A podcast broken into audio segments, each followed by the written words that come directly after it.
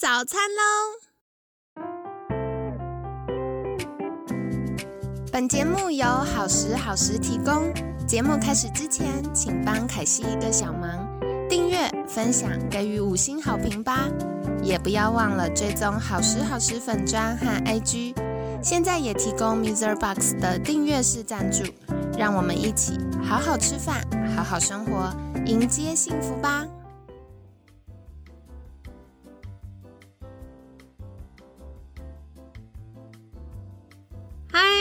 到凯西陪你吃早餐，我是你的健康管理师凯西。今天呢，很开心邀请到凯西的好朋友，预防医学品牌 Eason 创办人 Dr. Wilson 周维之医师。Wilson 早安，嗨，早安，早安。好的，那星期二呢，我想请教 Wilson 的就是，呃，我知道医生诊所是会结合。呃，功能医学的概念来帮助我们的客户。是，那想请教，就是功能医学这个对大家来说比较陌生的名词哦。是。那如果以功能医学是怎么在看待肥胖这件事呢？是，呃，我们可以先快速的带过什么是功能医学。好，其实功能医学的英文它其实是直接翻译的，它英文叫做 functional medicine。那 functional medicine 基基本上翻成中文功能医学，顾名思义就是一个人的功能。然后用医学的角度去看待它，功能医学的这个核心的宗旨跟原理，其实是恢复你的功能，不是调整你的疾病。那也是一些呃前辈们可能会讲的叫亚健康。什么叫亚健康？就是我们可以把一个人的身体的状态简单分成三级。第一级是非常健康，我每天很有活力，早上很有精神，没有身体没有任何的病痛，然后抽血指数也都完全正常。OK，那在在下一级就是所谓的亚健康，就是说，哎，我觉得怪怪的。哦，一下子头晕啊，偶尔会头痛啊，一下子疲劳啊，然后看东西没有精神啊，感觉功能有点下降。我不是一百分，我可能是六十分到八十分。那这个时候功能有点下降，也代表着你的生理的机转跟你的生理的状态。可能已经有一点点被扣分了，不论是因为你熬夜，不论是因为你喝酒，不论是因为你吃的比较呃油腻哈，糖分摄取的比较多，造成一些发炎等等的外在的原因，逐渐的让你的这个功能有点下降，却还没有到临床上面照刚刚等下说的第三级，也是所谓的疾病的这个中间。OK，就是这个亚健康。第所以第一个是健健康，第二级是亚健康，第三级可能就是到这个呃真正的疾病的发生。那疾病在跟着，你看你的诊断是什么，然后它有它的这个病程，然后它又会有它自己相对应的 grade。所以呢，到疾病之前呢，其实是在医学现在的领域当中呢，比较少去 address 的。因为我们通常讲说，你要有一个 address，就是中文就是说我们比较少去处理的。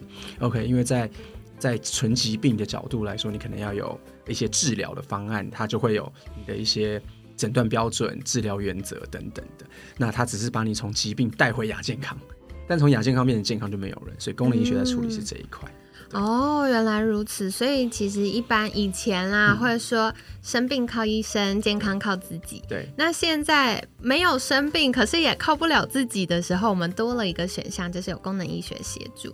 那回到刚刚前面的问题，就是是嗯，刚刚有说到功能医学处理的是身体的功能亚健康这一段，是那从功能医学会如何看待肥胖呢？是，其实他看待的角度当然就非常的多，OK，非常的多。但是简而言之的话，就是从生活，OK，从生活去评估一个人的肥胖。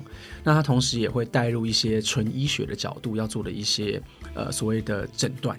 OK，或者是辅助的诊断，其中例如说，在一个功能医学的角度去看肥胖的时候，除了一个外观上面的腰围啊、血压这些我们本来传统医学就会做的事情之外呢，更多的可能会去多看一些指标，例如像胰岛素阻抗，OK，可能看一般的这个饭前血糖这些的，然后甚至在一些其他会影响到呃肥胖调控的一些荷尔蒙啊跟等等等的这些相关的机转，都会在功能医学的角度去看它，因为我们在看的时候，它不会。是以纯医疗的诊断去看，就是哦，你的 BMI 多少，你的体脂多少，你的体重多少去看，而是在一些指标上面的一些细节。举例来说，它可能它的血糖就是偏高哎，但他没有到呃真正的这个所谓的糖尿病前期，也就是饭前血糖一百 milligram per deciliter 哈，他可能是八十五，OK，但是他可能会呃合并有一些比较饥饿的状况，所以就透过病史跟这些指标一起来看他。但更重要的事情就是从生活的角度去看他是不是会造成他的肥胖这样子。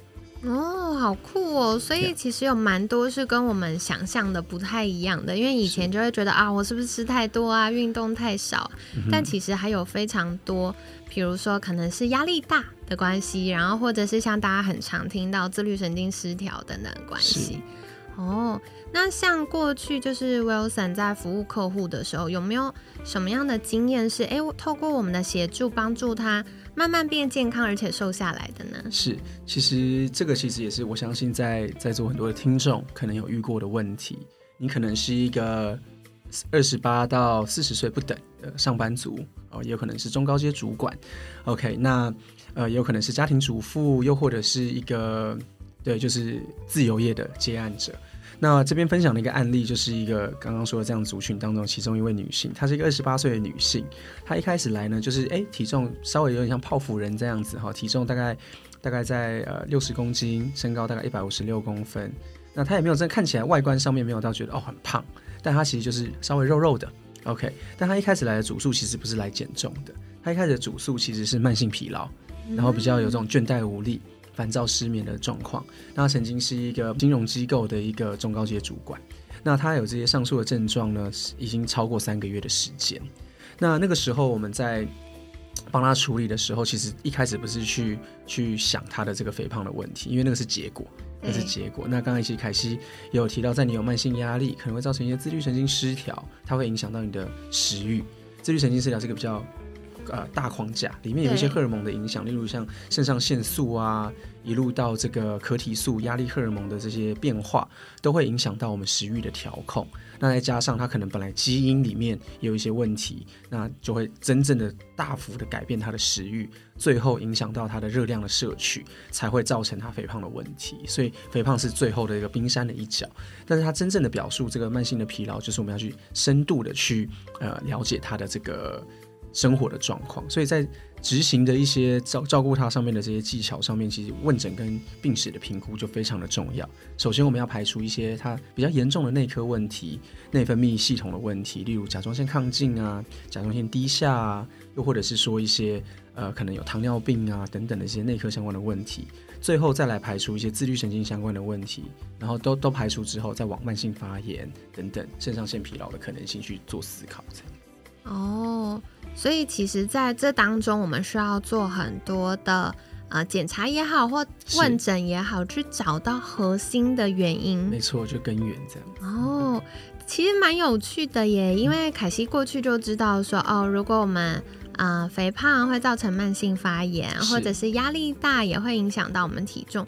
可是实际上，真的在诊所，我们就会遇到这样的客户。是，没错。哦，好有趣。那想请教，就是如果发现听众朋友们发现自己有类似的状况，那有什么是可以注意，或者是可以寻求协助的呢？是，其实注意的话，当然最简单、最简单哈，就是我常常跟我们的这个客人讲，其实如果刚刚讲的这些东西要去做进一步的检。检查，不论是舟车劳顿也好，预算考量也好，你可能没有办法做到这么精确的这个精准医学的评估或精准功能医学的评估的话，其实你只要有刚刚讲的这些症状，你可以先初步怀疑，初步怀疑自己就是可能某一种程度的慢性发炎，某一种程度的自律神经失调。那一些大原则可以做的事情，就是要懂得怎么放松。OK，然后呢，饮食的部分尽量可以，人家常常讲吃清淡一点嘛，啊，吃清淡一点的意思就是说，加工食品看起来不是原形食物的东西，尽量不要碰。OK，然后就等于说，哎，一样是豆腐，我可以不要吃这种什么呃麻麻辣豆腐，OK，或是麻婆豆腐，我吃的是比较清蒸的，比较看起来清淡一点的的烹调方式。对，等于说在饮食上面呢，先先往清淡的方向走，减少糖类的摄糖分的摄取。那第二个的话，就是开始慢慢的就是可以懂得怎么放松。最后啊，运动运动量增加，这是比较大框架的原则，是可以自己做的呀。嗯，好的。所以刚刚呢，Wilson 也跟我们提到哦，那至于到底细节应该每个人要怎么执行，其实因为每个人的啊健康状况啊、生活形态啊也不太一样，所以也会需要有进一步的确认，然后就会给大家比较细节说，诶，应该要怎么执行是最最有效的哦。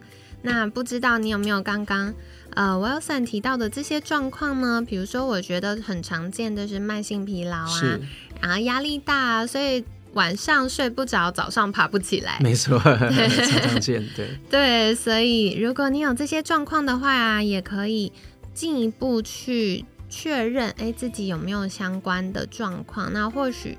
呃，有的时候透过一些营养补充品也好，透过一些生活习惯调整也好，让我们身体的发电机、立腺体运作的比较顺畅。是，然后让我们身体需要这个燃脂过程当中的营养素获得比较充足的时候，自然而然就可以瘦下来喽。没错。